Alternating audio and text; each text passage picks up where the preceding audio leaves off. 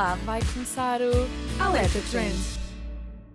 Olá, olá e seja bem-vindo a mais um episódio do Alerta Trend.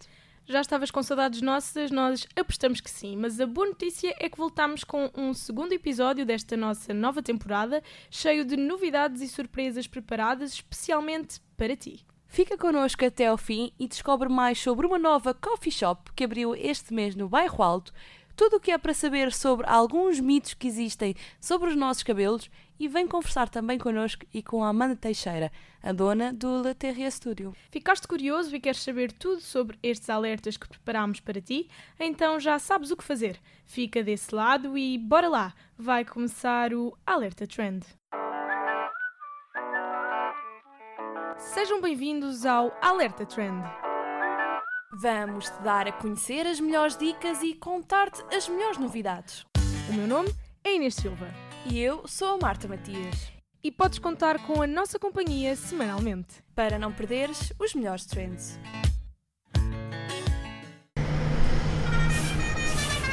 Próxima paragem.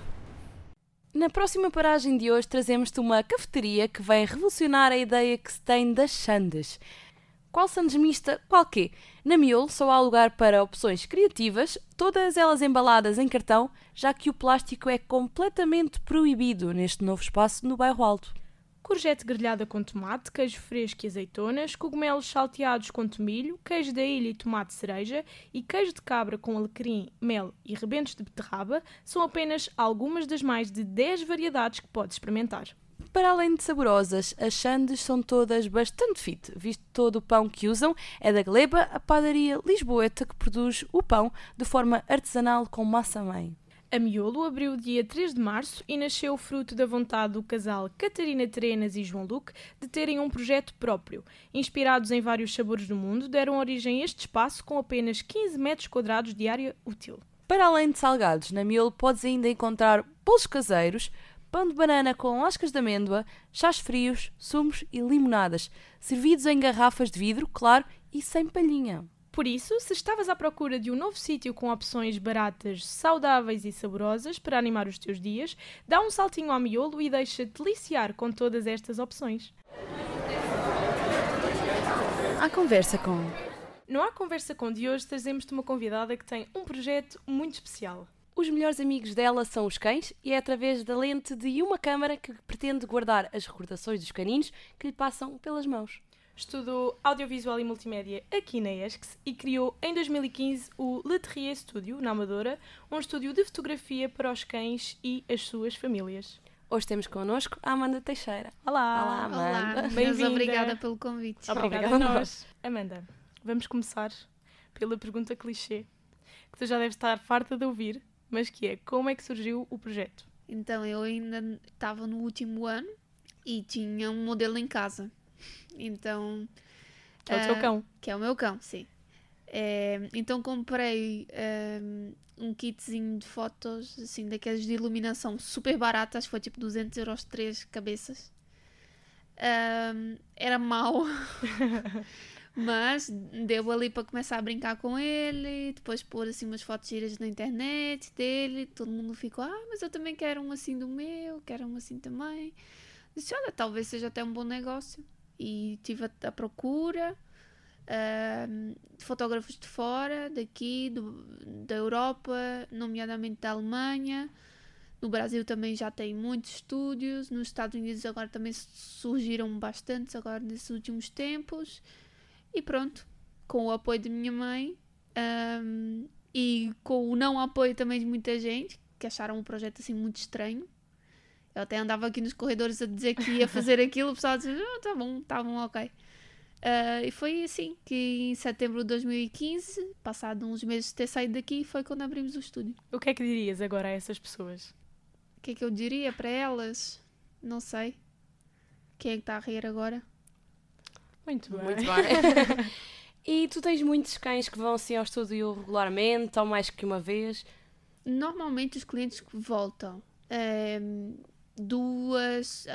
É assim, existem vários tipos de clientes. Um deles eh, que são bastante fiéis, tipo, já, uma, uma cadela já fez 10 sessões, enquanto outros já fizeram 4. mas as famílias, tipo pai, mãe, filhos, mais tradicional, gostam de ir uma vez por ano, que é na altura do Natal. Fazer Então um postal acabam-. Acabam por fazer o postal, sim, ahm, e voltam, assim, todos os anos. Numa entrevista tu disseste que sem uma fotógrafa não há memórias. É este o teu objetivo? Eternizar momentos?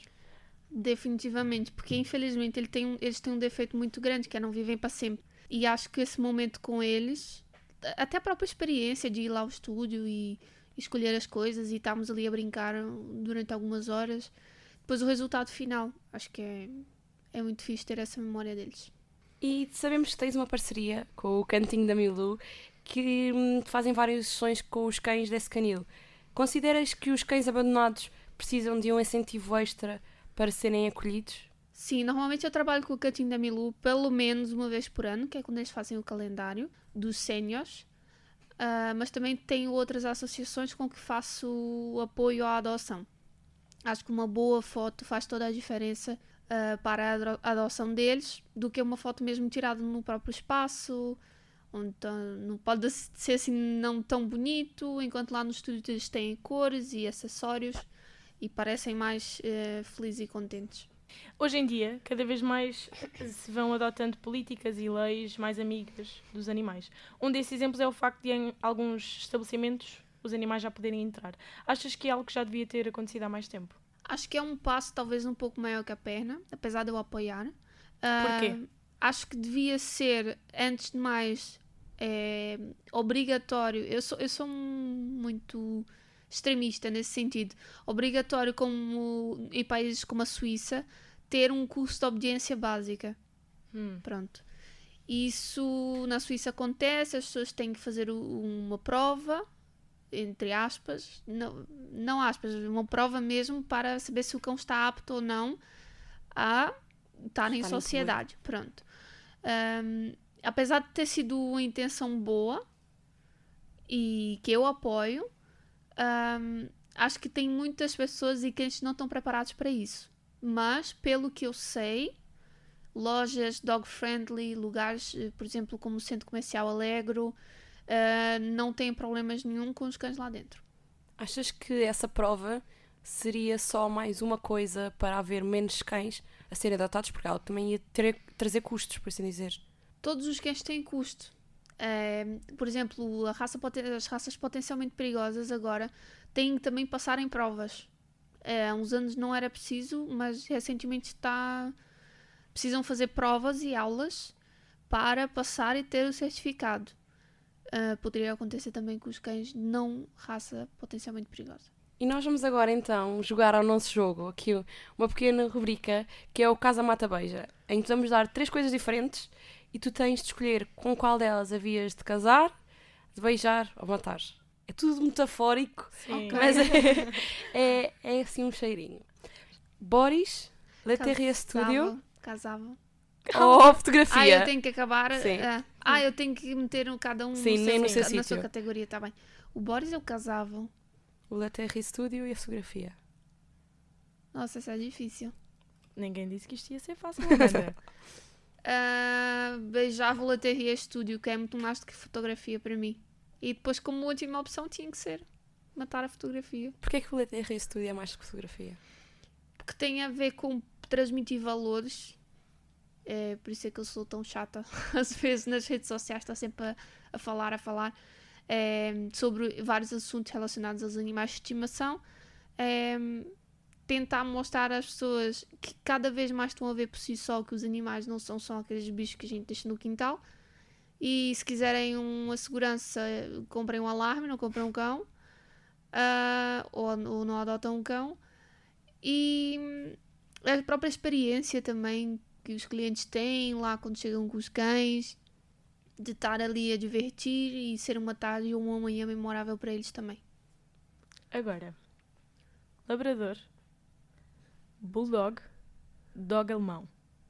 Casava com o dog alemão. A Sério? Eu não, não, quando fiz isto não pensei Uhum. que ia ser a tua resposta. Eles são muito calmos. Apesar de eu ter alergia deles, se calhar beijava-os então. eu tenho alergia a alguns cães de pelo curto. E eles, em particular, me dão alguma alergia. Também não é uma coisa que eu deixo Sim. trabalhar por causa disso. Não... pá, é uma coisa dá e passa. Ah, labrador e. Eh, Bulldog. bulldog. É muito feio dizer que eu quero matar um bulldog, mas é o que eu menos aprecio.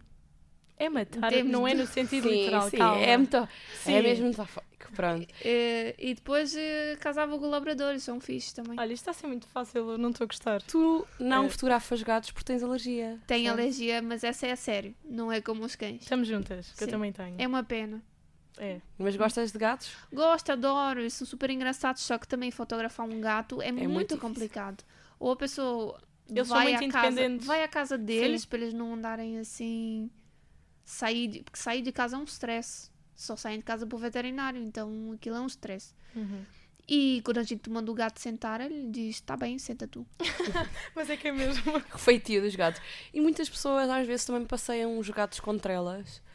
És a favor ou É contra? possível, é possível treinar um gato. É muito mais difícil. Não, mas sei quem faça. Agora, Brasil. Tu és brasileira, de Sim. origem. Brasil, Lisboa ou Porto? Eu não gosto do Porto, vou ser sincero. Porquê? Isto foi difícil para nós por aqui uma terceira. Oh, não, foi uma terceira fácil. coisa, para mim. Eu mas- admito-me, eu vou embora. Não, foi fácil. Porquê é que não gostas do Porto? Não tive boas experiências quando fui lá. Se calhar o pessoal de lá é muito fixe e a cidade é muito fixe. Mas é muito carregada. Não gosto. Sim, é Não. muito cinzenta, cinzenta em todos os sentidos. Sim, Eu também percebo. não é um Olha, não lugar que eu concordo. me sinto muito, muito bem. Não. Ok. Entre Brasil e Lisboa? Casar e Casava beijar. com Lisboa porque moro aqui. Já sou casada com ela também. Então, beijava o Brasil também tem comida boa. Tu saíste do Brasil com quantos anos? 15 anos. E foi muito difícil a adaptação. Foi. Muito. Na altura foi muito difícil. Mas depois, com o tempo, tudo se ajusta. Agora, adotar, resgatar ou comprar cães, animais, o que seja. Nesta ordem, Sim. resgatar em primeiro lugar. Ou seja, casavas? casava. Já, já fiz três. É assim, cada um ajuda como pode, né? Claro. E apareceram três nas minhas mãos e eu não, não consegui dizer que não. Às vezes consigo, às vezes não posso. Mas Uhum. essas três não. Meninas, as três meninas. Ah, adotar também super incentivo a favor. Muito. Pelo, até pelo trabalho que a gente faz com isso também. Comprar, eu comprei o meu e posso dizer que está mais um assunto polémico que eu gosto de falar, ou às vezes não falar, que é já comprei o meu e penso, talvez possa um dia comprar outro também, desde que seja nos meus termos. Claro. Responsabilidade da Uhum. criação, do criador, essas coisas todas. Eu, Uhum. nessas coisas é. Para mim, se for comprar, que seja com responsabilidade. Claro. O cantinho da Milu, Nature's Menu ou IKEA? Bem. Bem, eu gosto muito Que do difícil. IKEA, mas essa ficaria por último. Apesar deles terem tido uma iniciativa incrível e foram eles que chegaram em nós e fizeram Sim. a proposta do projeto. O cantinho da Milu ah, é o que eu casava e beijava muito a Nature's Menu. Que são. É de onde vêm os biscoitos que tu Que dás. vem, nas e são do melhor. Um mesmo, segredo para conseguir eh, Mesmo. fotografar os cães. Também não me associo com coisas que não sejam boas. Prefiro estar Claro. quieta e sozinha. Acho que fazes muito bem. Agora, para terminares, fotografar só cães, fotografar cães e as famílias ou fotografar outros animais? Casa, mata e beija. É difícil. Se tivesse aí Finalmente. crianças, Não. crianças ia ser por último. São Apesar- muito difíceis. Apesar de eu fazer e tenho alguma sorte com elas. Atenção. Mas são mais difíceis de lidar. Sim. Ahm, e já tive uma ou duas que não foram uma boa experiência. De resto, normalmente são, são crianças fixe. Todo, todo pessoal que tem cães é fixe. Eu gosto de fotografar casas e famílias também. Então casavas, Sim. beijavas, Não, beijava, né? Porque os cães é sempre em primeiro. então matavas fotografar outros animais. Sim, abriria mão disso. Ok. Que outros animais é que já fotografaste? Não foram muitos. Coelho, Ai, deve ser. Deve ser tão querido. ah, um porquinho da Índia e uma tartaruga. Ai, uma tartaruga. Um ok. tartaruga é difícil. Sim, foi um bocado chato Pois, o processo, mas pronto. Era o que a cliente queria. claro. Nós estivemos atentas às tuas redes sociais e estamos sempre a muito Fizemos trabalho de casa. porquê é que tu defendes que todos os cães deviam ser esterilizados e, e, e castrados? Todos, todos, todos, todos. Só assim é que a gente vai conseguir controlar a população dos cães. É mesmo que seja um cão de casa, Uhum. ok? É, até para a própria saúde dele é melhor. Era cão ou cadela.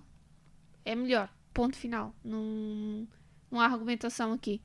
Em termos de comportamento também pode ajudar muito. Às vezes não ajuda, às vezes ajuda muito. E na dúvida, é sim. Depois, os cães que estão na rua, é óbvio, para não se reproduzirem mais. E aqueles também que estão nas associações também. Mas por norma, as associações e canis têm a obrigatoriedade de, de se esterilizar depois ou castrar. Tu não fotografas cadelas grávidas mesmo por isso. Eu não gosto e não faço.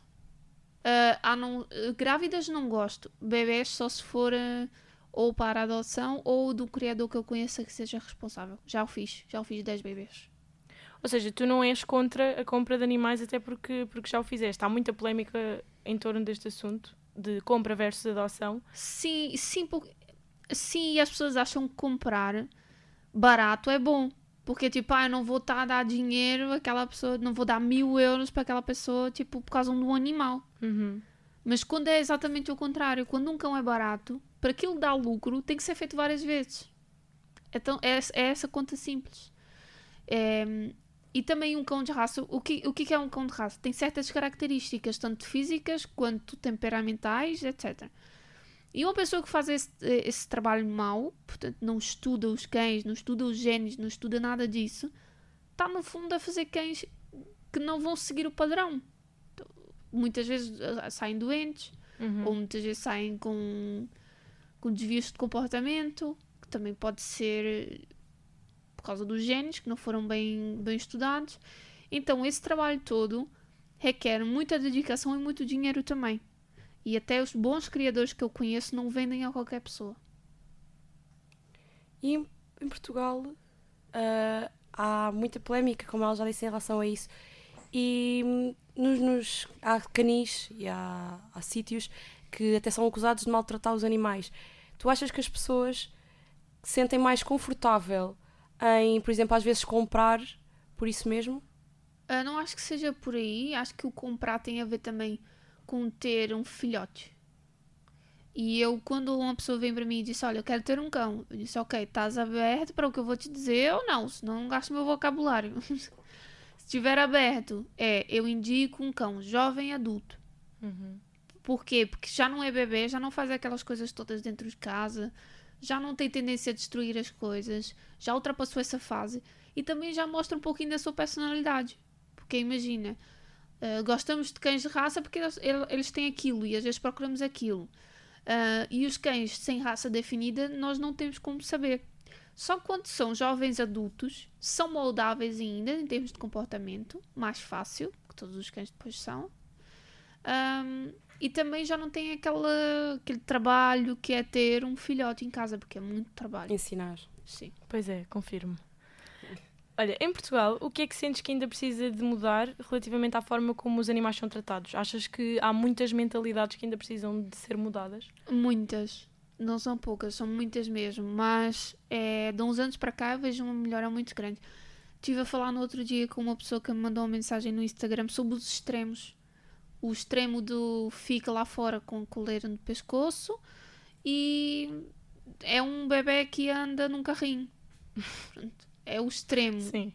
Tem gente que eu conheço que não sai de casa e deixa o cão sozinho. Quando precisa sair, tem que deixar na casa dos pais ou na casa de não sei do quê. Como se fosse uma criança mesmo. Como, e aquilo, claro que as outras pessoas fora veem e di- dizem que o cão é uma prisão. O nosso cão tem que se adaptar à nossa vida. E apesar do meu ser um bebezão mesmo, uma coisa que é um mimado até dizer chega, ele sabe a hora que tem que ficar sozinho. E tem que ficar, tem que ficar. Sabe a hora de estamos a entrar numa loja, ele senta, fica, só sai quando eu mandar. Essas coisas é que, que é preciso entrar no equilíbrio, não é deixar o rapaz lá fora, e, mas também não é tratá-lo como se fosse um, não sei, uma criança de um mês. Ser uma coisa que é B. Nem muito de mais, nem muito. Exatamente, até porque, tipo, eles são nossos amigos, Sim, não, é? não são, tipo, um peso na nossa vida. claro. Agora vamos, agora vamos passar aqui para as nossas perguntas, de quem nos ouve, para as nossas perguntas no Instagram, porque sempre temos uma convidada. Nós pomos um post no nosso Instagram a pedir perguntas e a primeira está relacionada com aquilo que nós dissemos agora e perguntamos agora, que é da Catarina Pedrinho, que pergunta qual é que era a tua opinião em relação à compra de queijo. É, desde que seja de uma forma responsável e a pessoa saiba exatamente para o que é que vai, por isso também é um trabalho feito de, dos criadores, que pelos os bons que eu conheço não vendem a qualquer pessoa. Um, não vejo problema nenhum. Já agora, e antes de passarmos à, à, próxima pergunta, eu aproveito para dizer a quem nos está a ouvir que se ainda não nos segues no Insta, faz favor de nos seguir, porque assim podes participar quando nós fizermos uh, promoção aqui. estas conversas com convidados. A próxima pergunta é da Margarida Seguro e ela pergunta qual é a melhor técnica para estabilizar, um, estabilizar ou seja, deixar o cão sossegado numa sessão. O que é que tu aconselhas? Uh, primeiro, uh, algum treino por parte do dono anteriormente. Tanto é que quando eles marcam a sessão, eu dou sempre essa dica do ok, agora podem começar muito 5 minutos por dia, sentar e ficar, recompensa, porque a gente trabalha sempre a, base de recompensa depois é manterem-se calmos durante a sessão, mesmo que o cão esteja a correr para todo lado e a partir de tudo. É preciso que os donos estejam calmos e às vezes eu preciso parar a sessão e acalmar também para voltar e porque eles sentem, às vezes eles sabem mais do que do que nós mesmos, do que nós estamos a sentir. Então se eu estiver nervosa, se a outra pessoa estiver nervosa, fica doido. Sempre ouvi desde pequena que os cães sabem quando nós temos medo. É verdade. Também, sim. Tu aconselhas muito, já não é pergunta de ninguém, é pergunta minha, tu aconselhas muitas pessoas a treinarem os cães mesmo em treinadores. Porquê é que tens esse ponto de vista? Sim, porque ninguém nasce ensinado. Nem nós. Então, quando nós temos ali um cão, podemos ter um bom instinto e não ter conhecimentos. Então, é, é que um cão obediente é bom para todo mundo. Eu estou sempre a dizer é maravilhoso. O meu não é o rei da obediência, mas mas é eu considero um cão obediente porque ele senta quando eu quero, fica onde eu quero. Eu vou para o banco com ele, toda a gente fica horrorizada. Vou para o banco, ele deita, fica até eu mandar. Ou vamos à farmácia, não é um não faz xixi, pronto, não é um eu sei que posso levá-lo para todo lado, ele tem seguro de responsabilidade civil, inclusive um, mas nunca foi usado. Atenção. um, mas é um cão obediente e eu sei que posso confiar nele, nessas coisas. Então, como ninguém nasce ensinado e há pessoas que não sabem, eu indico sempre um profissional. Por exemplo, está-me a doer o pé, vou num médico do pé. Claro. Uh, a última pergunta do Instagram que temos é da Maria Félix e pergunta qual é que foi a sessão mais difícil que tiveste de fazer até agora. Eu tive uma sessão em que eu não consegui fotografar o cão. Nem Zero. uma fotografia? Nenhuma. Foi no Porto. é isso, por isso é que ela não gosta. foi que a gente foi lá passar um fim de semana no Porto para fotografar os amigos de lá. E foi um cão também da raça do Boris. E o cão não tinha, quando eu digo obediência nenhuma, é zero. E é um cão com muita energia, parecendo que não e que viveu desde pequenino com uma senhora idosa. Portanto, a ah, senhora ah, não conseguia okay. acompanhá-lo uhum. um, e não passeava com ele e não lhe ensinava nada. Então, o rapaz era um diabo da Tasmania. Foi uma pena, fiquei muito triste, mesmo muito triste. A dona ficou muito triste também, que no caso foi a filha da senhora que levou. Mas pronto, é aprendizagem. É, aos poucos e poucos vão-se conseguindo. Olha, e agora, já e está agora, é verdade, isto passa a correr. Vamos para a nossa última pergunta, que é uma pergunta que nós fazemos a toda a gente que passa por aqui. Uh, e tendo em conta o teu trabalho e tudo o que tens feito, não só com as fotografias que tiras, mas também, por exemplo, com as interações que tu tens com os teus seguidores no Insta, podemos dizer que tu acabas por influenciar as pessoas de alguma forma. E a pergunta que te fazemos é: para ti, o que é então influenciar? Uh, é complicado, não me vejo como uma influenciadora. Sim, não, não nesse sentido, no sentido de influenciar, de sei lá, esclarecer em dúvidas, redes sociais? mudar sim. as mentes. Sim.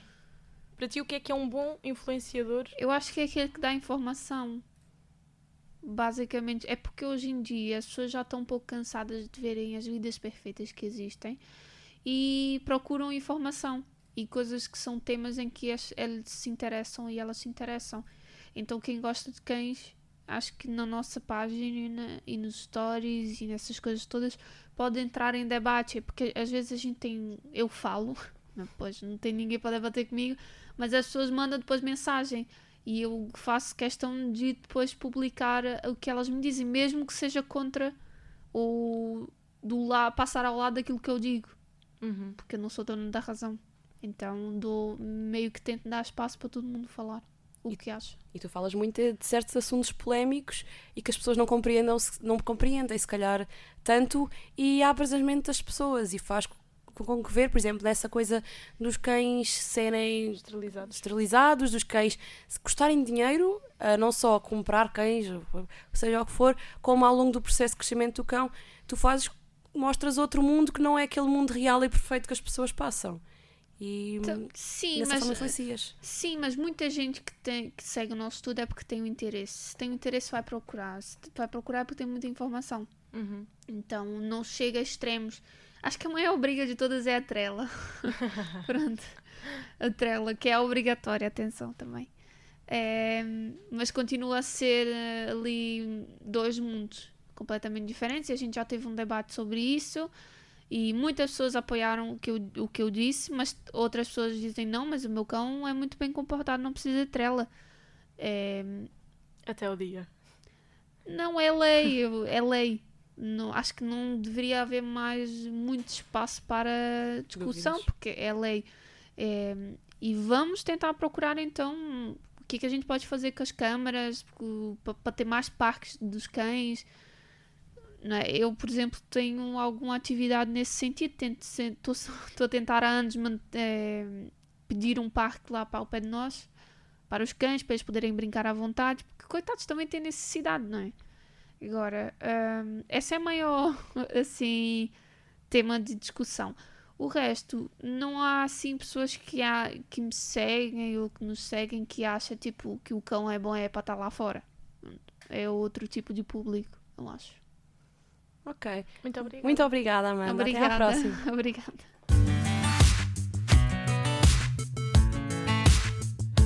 Fator L. Não tens a certeza se podes lavar o cabelo todos os dias? Achas que pintar o cabelo vai dar cabo dele? São vários os mitos que se criam em volta de cuidados a ter com o nosso cabelo.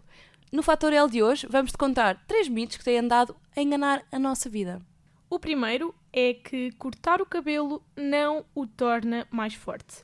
É verdade, convém que cortes as pontas com alguma regularidade. Aliás, os especialistas aconselham que o faças de dois em dois meses, mas ainda assim, o facto de as cortares apenas faz com que o teu cabelo fique mais saudável, tendo em conta que as pontas acabam por ser sempre a parte mais danificada do nosso cabelo. O segundo mito que trazemos hoje é que lavar o cabelo todos os dias não o estraga. Como é óbvio, cada cabelo é um cabelo, mas lavá-lo todos os dias não o danifica. Aliás, de acordo com a hairstylist Anabela Pereira, um cabelo fino que tenha tendência a ficar oleoso deve ser lavado todos os dias. O terceiro e último mito que trazemos é que a coloração não danifica o cabelo. Nos dias de hoje já não há razões para teres medo de pintar o cabelo. Tens muita vontade de mudar, mas o medo de o danificar é maior? Não precisas de esperar mais. Atualmente há uma variedade enorme de colorações, desde as com amoníaco às sem amoníaco e até já existem tintas vegan. Uma coloração apenas faz mal se a pessoa for alérgica a um determinado tipo de pigmento. Por isso, o truque é mesmo escolheres alguém especializado e deixares o teu cabelo nas mãos certas. Alerta Trend. Como tudo o que é bom chega rapidamente ao fim, foram estes os alertas desta semana, preparados com todo o amor possível para ti. Mas não te preocupes, para a semana voltamos com mais um episódio super especial com tudo o que se anda a passar por este mundo fora. Enquanto o próximo sábado não chega, aproveita para nos seguir nas redes sociais e ires acompanhando por lá as várias novidades que te vamos contando ao longo da semana. Para além disso, e se gostaste deste programa, não te esqueças de o partilhar com os teus amigos. Quanto a nós, voltamos no próximo sábado, como sempre, às 16h30. Até para a semana!